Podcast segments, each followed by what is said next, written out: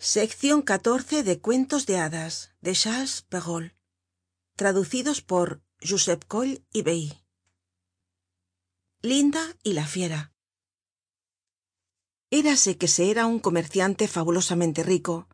Tenia seis hijos tres varones y tres hembras.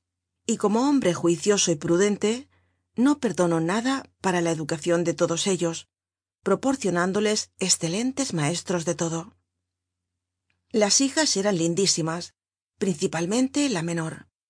Cuando era pequeñita llamábala todo el mundo linda y siempre más le quedó este nombre con no poca envidia de sus hermanas. No solamente era más hermosa que las hermanas sino más buena. Las dos mayores estaban engreídas como gallo de cortijo. Dábanse mucho aire de señoronas y no querían visitarse con las hijas de los demás comerciantes agradábanse tan solo del trato de la gente principal y de muchas campanillas. Todos los días estaban de baile de teatro de paseo y hacían burla de su hermana menor porque empleaba la mayor parte del tiempo en la lectura de buenos libros. Como se sonaba que eran tan ricas muchos jóvenes muy bien acomodados habian pedido su mano. Pero las dos mayores decian que no habian de casarse jamás no siendo con un duque ó por lo menos con un conde. Linda pues segun queda advertido este era el nombre de la menor dando muy cortésmente las gracias á los que la pretendian les contestaba que era demasiado jóven y que deseaba vivir durante algun tiempo en compañía de su padre. A lo mejor perdió el comerciante todos sus bienes de fortuna excepto una casita muy distante de la ciudad. El infeliz dijo llorando á sus hijos que no les quedaba otro remedio que vivir en la casita y trabajar para comer. Las dos hijas mayores contestaron que por ningun estilo querían salir de la ciudad que aunque ya no fuesen ricas eran muchos los que habian solicitado casarse con ellas y que se darían por muy dichosos de poder conseguirlo. Cuentas muy galanas eran estas pero bien pronto cayeron de su asno porque lo mismo fue oler á pobres que no encontrar un novio ni por amor de dios.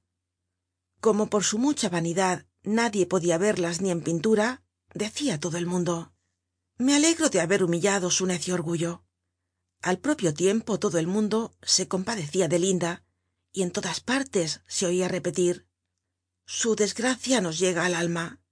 Qué chica tan buena. Conversaba con los pobres con tanta dulzura. Es tan amable tan virtuosa a pesar de su pobreza muchos hidalgos solicitaban su mano pero ella les contestaba que no podia conformarse con abandonar á su padre y que de todos modos queria acompañarle á la casa de campo para consolarle y ayudarle á trabajar.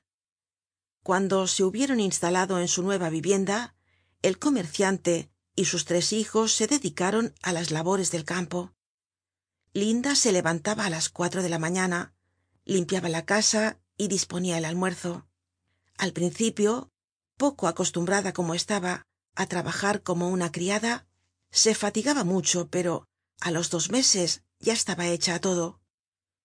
Concluidos los quehaceres domésticos divertia el ocio tocando alguna pieza de música ó dando vueltas al uso alegraba el aire con sus cantares.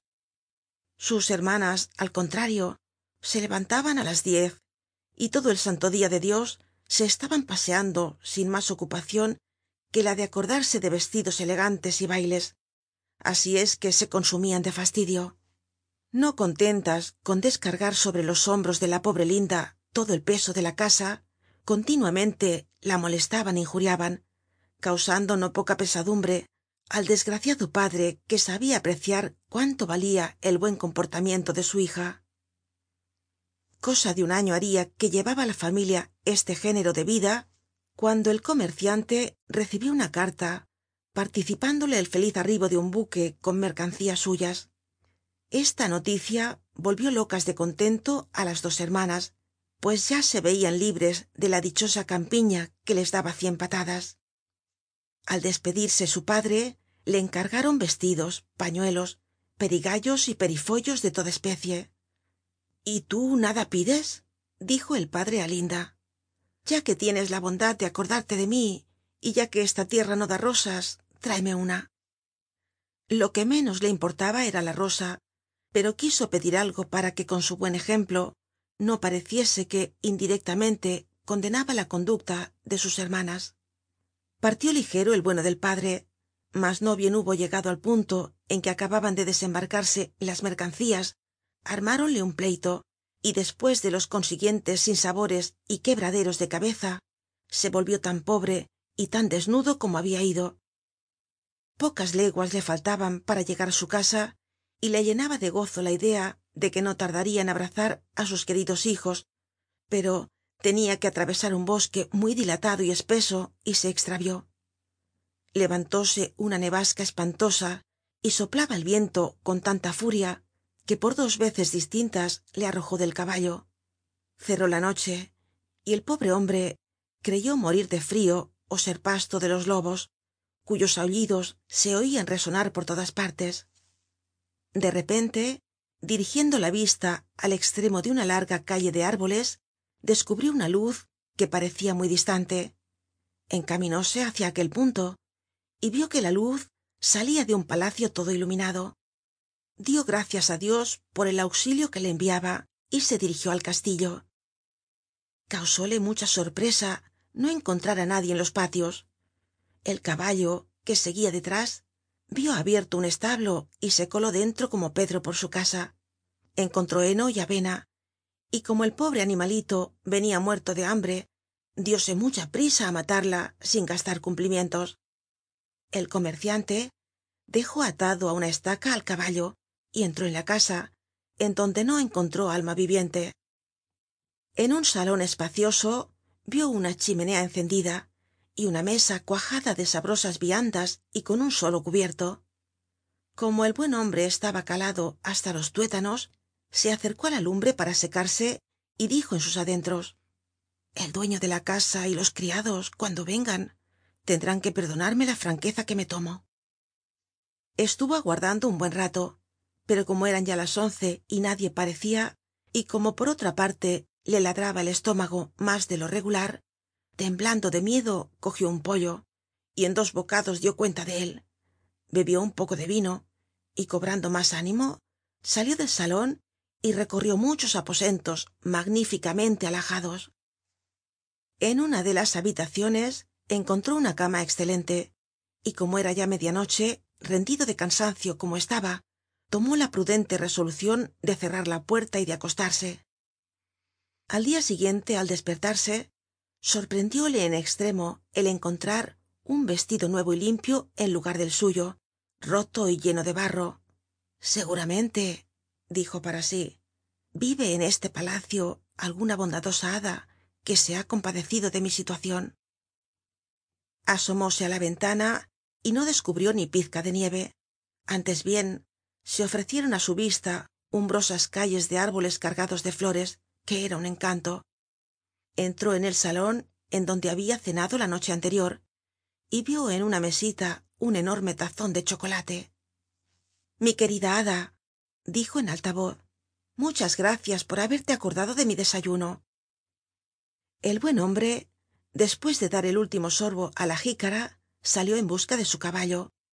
Al pasar por una calle de rosales se acordó del encargo de linda y cortó un ramo en que había una porcion de rosas. En esto que oye sonar un grande estruendo y ve venir una fiera tan horrible que lo mismo fue verla que no quedarle gota de sangre en el cuerpo. Eres ingrato dijo la fiera con una voz terrible. Te he salvado la vida concediéndote hospitalidad y en pago te atreves á robar mis rosas que es lo que más amo en la tierra con tu sangre has de expiar tamaño ultraje. Un cuarto de hora te concedo. Encomienda tu alma. El comerciante cayó de rodillas y juntando las manos dijo á la fiera perdon perdon caballero. No creí que por coger una rosa que una de mis hijas me había encargado pudiera causar á usted la menor ofensa qué caballero ni qué haca contestó el monstruo. Yo no me llamo caballero sino fiera y no gusto de lisonjas. Me has dicho que tenías hijas. Bueno no me niego á perdonarte con tal de que una de tus hijas venga á morir en tu lugar. Punto en boca. Vete. Pero antes júrame que si ninguna de tus hijas quiere dar su vida por la tuya volverás aquí dentro de tres meses. El pobre hombre no pensaba ciertamente sacrificar á tan infame monstruo á ninguna de sus hijas pero quiso tener la dicha de abrazarlas antes de morir. Juró que volvería y la fiera le dijo no quiero que te vayas con las manos vacías. Vuelve á la estancia en donde has dormido. Encontrarás un cofre. Mete dentro cuanto se te antoje y yo cuidaré de enviarlo á tu casa el comerciante volvió á la estancia en que había dormido y como encontrase una gran cantidad de monedas de oro llenó el cofre que no era pequeño y lo cerró diciendo si he de morir sin remedio quédeme al menos el consuelo de dejar un pedazo de pan á mis pobres hijos salió del bosque tan triste como alegre había entrado en él á la víspera. El caballo por su propio instinto tomó una de las sendas del bosque y en un abrir y cerrar de ojos llegó nuestro hombre á su humilde morada. Vióse rodeado de momento de todos sus hijos pero al mirarlos le saltaron las lágrimas. Tenia en la mano la rama de rosal que para linda llevaba y al entregársela le dijo toma estas rosas que han de costarle muy caras á tu desventurado padre y contó á su familia la desgraciada aventura que le acababa de pasar. No bien hubo concluido las dos hermanas mayores prorrumpieron en desaforados gritos y se desataron en injurias contra la pobre linda que no lloraba ved aquí los resultados del orgullo de esa mocosuela. Si se hubiese puesto á la razón como nosotras no sería ahora la causa de la muerte de papá. Por qué he de llorar yo la muerte de papá contestó linda. Por qué ha de morir papá no dijo el monstruo que se contentaba con una de sus hijas pues yo me entrego á su furor y me considero dichosa de poder con mi muerte salvar á mi padre y demostrarle de esta suerte todo mi cariño no hermanita exclamaron los tres hermanos no morirás. Nosotros iremos en busca del monstruo y hemos de matarle ó pereceremos en la demanda. No os forjeis ilusiones hijos mios exclamó el comerciante. Es tan grande el poder de aquella fiera que no nos queda ni aun sombra de esperanza. El corazon de linda me encanta y enamora mas dios me libre de exponerla á la muerte. Yo ya soy viejo pocos años me quedan de vida y solo por vosotros hijos mios la deseo. Pues yo juro añadió linda que no ha de ir usted sin mi compañía á ese palacio. Quién podrá impedirme que vaya mas quiero ser devorada por aquel monstruo que no morir de pena por la pérdida de usted. No valieron reflexiones. Empeñóse linda en ir al hermoso palacio. Sus hermanas estaban llenas de admiracion y tenían celos de su hermana menor fue tan grande el dolor que le causaba al comerciante la idea de perder á su hija que no se acordó siquiera del cofre lleno de oro. Pero júzguese cuál debió ser su asombro cuando al acostarse se lo encontró junto á la cama. Nada quiso decir á sus hijos de sus riquezas pero sí á linda la cual noticiosa de que dos hidalgos aspiraban á la mano de sus hermanas rogó á su padre que las casase porque bueno es saber que á pesar de la condicion perversa de tales hermanas la bondadosa linda las quería entrañablemente.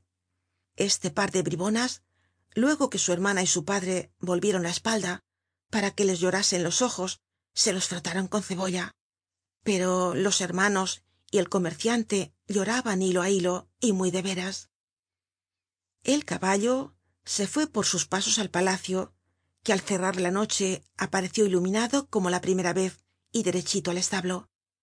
El padre entró con su hija en el gran salon donde estaba puesta una magnífica mesa con dos cubiertos. No tenia ganas de comer ni ánimo pero linda haciendo mil esfuerzos por parecer tranquila se sentó á la mesa é hizo plato para los dos.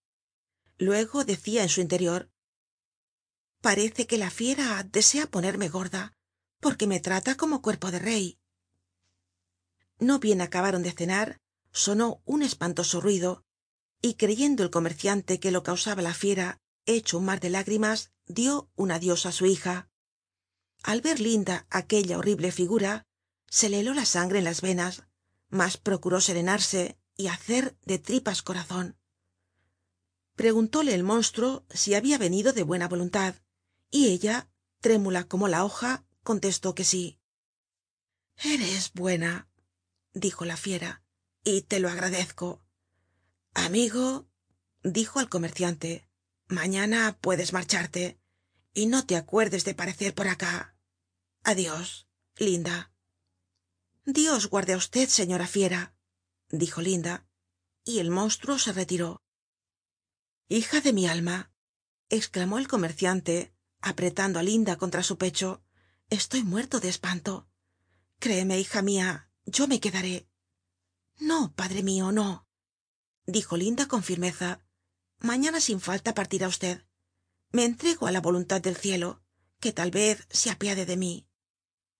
Fueron luego á acostarse bien convencidos de que no podrían pegar los ojos en toda la noche pero apenas estuvieron en la cama se les cerraron los párpados. Linda vio entre sueños á una dama que le dijo alabo tu buen corazon hermosa linda. La buena accion de dar tu vida por salvarla de tu padre será recompensada.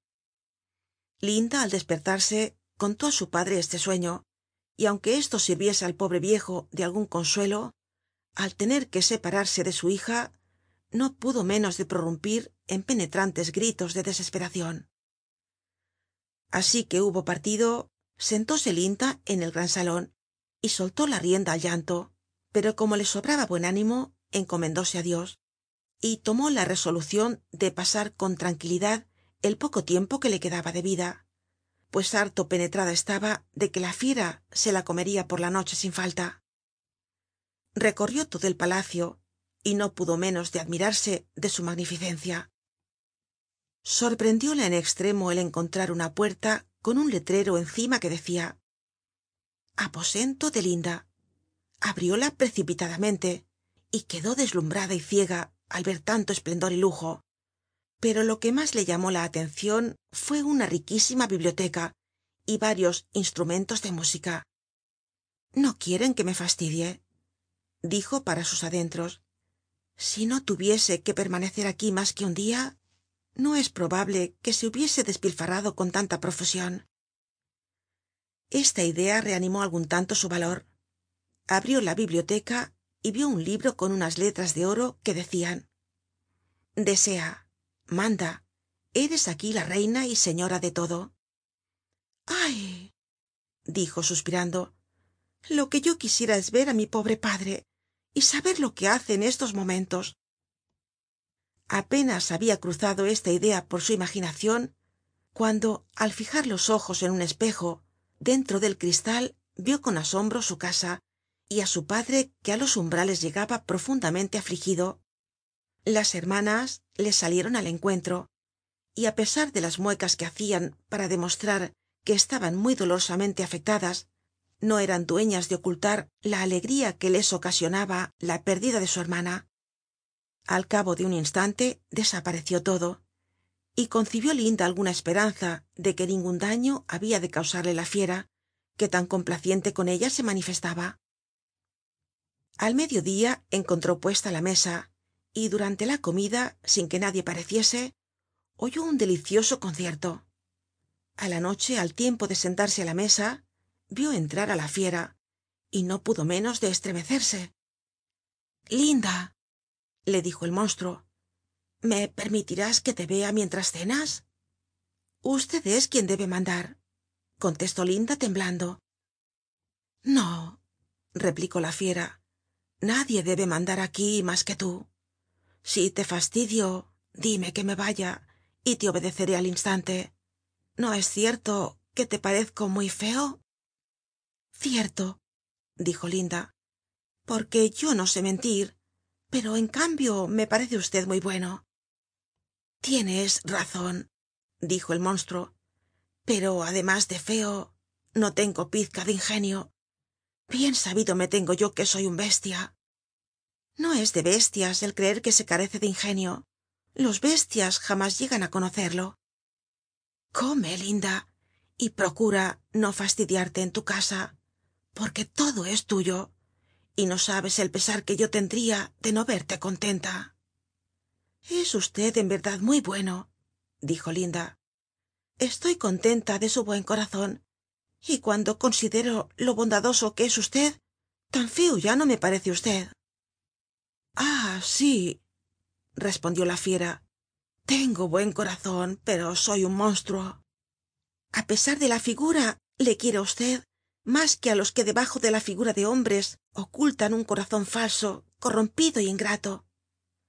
No puedo contestarte con frases galanas porque soy demasiado estúpido para aspirar a tanto pero sí te diré lisa y llanamente que te quedo muy reconocido.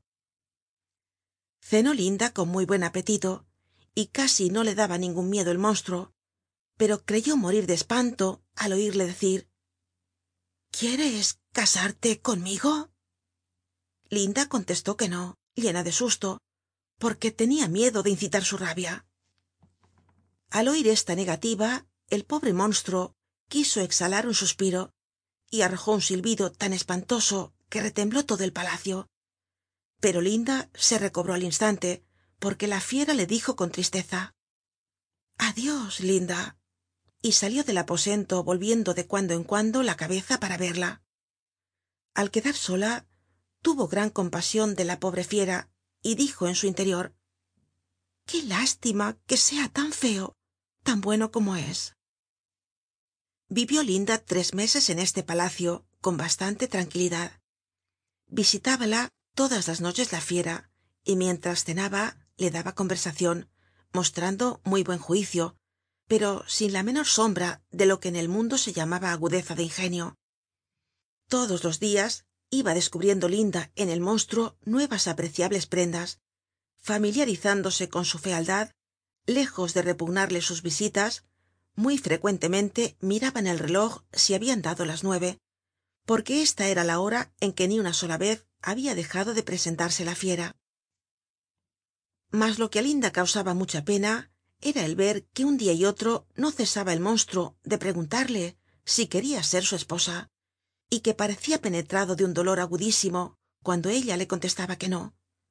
Cierto dia le dijo estoy llena de afliccion querida fiera yo quisiera poder casarme con usted. Y soy demasiado sincera para decir que lo crea posible. Mas lo que sí prometo á usted es ser siempre su mejor amiga. Sé juzgarme sin pasion respondió la fiera. Por mucho que te adore no dejo de reconocer que soy muy horrible. Prométeme al menos que no me abandonarás nunca. Si quisieras quedarte á vivir conmigo seria yo tan feliz linda se puso como una grana al oir estas palabras. Por la mañana habia visto que su padre estaba enfermo del pesar de haberla perdido y sentia vivísimos deseos de volver á verle. Puedo prometer á no abandonarle jamás pero tengo tantos deseos de volver á ver á mi padre que me moriria de pesadumbre si me negase esta dicha.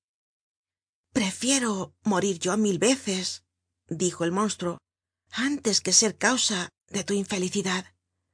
Te enviaré á casa de tu padre pero te quedarás allí y tu pobre fiera morirá de dolor. No tal dijo linda sollozando. Le amo á usted demasiado para intentar ser la causa de su muerte. Le prometo á usted volver dentro de ocho dias permítame permanecer una semana al lado de mi padre que gime solo y abandonado pues usted me hizo ver que mis hermanas se casaron y que mis hermanos fueron al ejército. Mañana por la mañana estarás en tu casa pero acuérdate de que en queriendo volver bastará que al acostarte dejes encima de la mesa tu sortija. Adiós linda dijo la fiera suspirando como de costumbre. Y linda se acostó llena de tristeza por haberle ocasionado tanta pena. Al dia siguiente al despertar se encontró en casa de su padre y llamó con la campanilla á la criada que al verla dio un grito.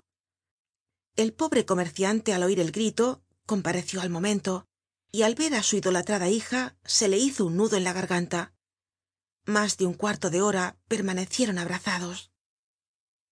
Linda quería levantarse y no tenia vestidos pero la criada le dijo que en el aposento inmediato habia un gran cofre lleno de trajes de oro guarnecidos de diamantes. Linda dio gracias á la fiera por su fina atencion tomó el vestido mas sencillo y modesto y dijo á la criada que guardase los demás para regalárselos á las hermanas. Apenas acababa de pronunciar estas palabras que ya el cofre habia desaparecido. Al ver esto díjole su padre que se conocia que la fiera deseaba que todo sirviese para ella y al instante el cofre y los vestidos parecieron en el mismo sitio en que antes se encontraban. Mientras estaba linda en el tocador mandóse un recado á las hermanas que al instante comparecieron con sus maridos. Eran muy desgraciadas. La mayor habia casado con un hidalgo lindo como un adonis pero tan vanistorio y tan enamorado y tan pagado de su propia estampa que no se cuidaba mas que de su persona sin que le importase un bledo la hermosura de su mujer. La otra habia casado con un hombre de mucha travesura de ingenio pero que solo la empleaba en hacer rabiar á su mujer y á cuantos la rodeaban. Cuando pareció linda delante de sus hermanas vestida como una princesa y hermosa como un cielo la envidia les rayaba las tripas y más cuando le oyeron contar lo muy dichosa que vivia las dos bribonas se fueron al jardin para llorar á su sabor y conspirar contra su hermana. Procuremos detenerla aquí mas de ocho dias dijo la mayor y quizás el torpe monstruo irritado la devorará. Mimándola mucho puede que la engatusemos.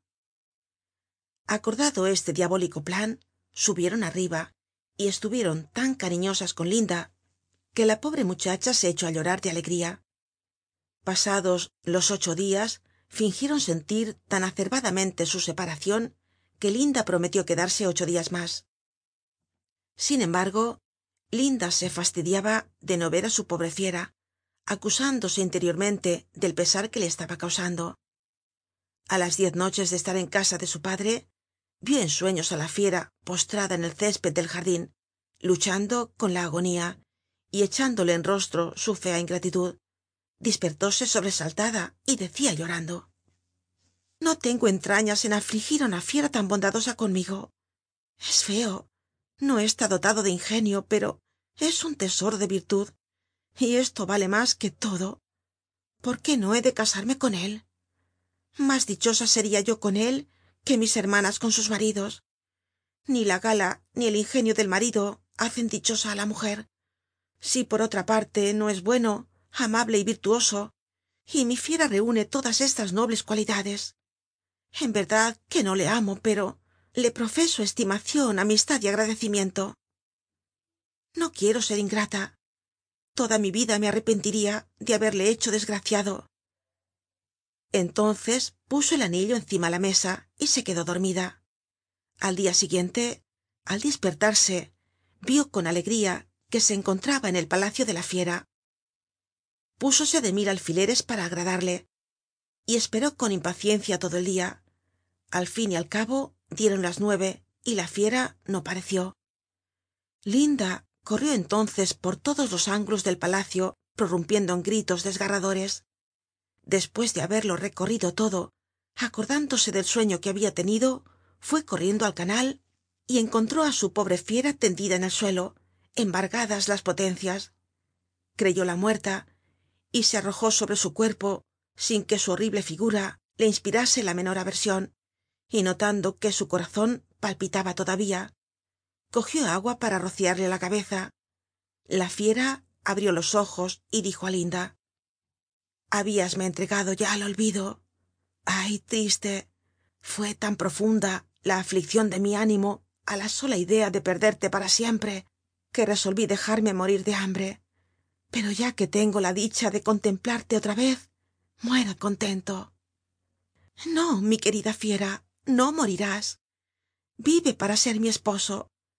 Tuya es mi mano y juro ser tuya para siempre. Ay el dolor que me oprime el pecho harto me dice que me seria imposible vivir sin ti.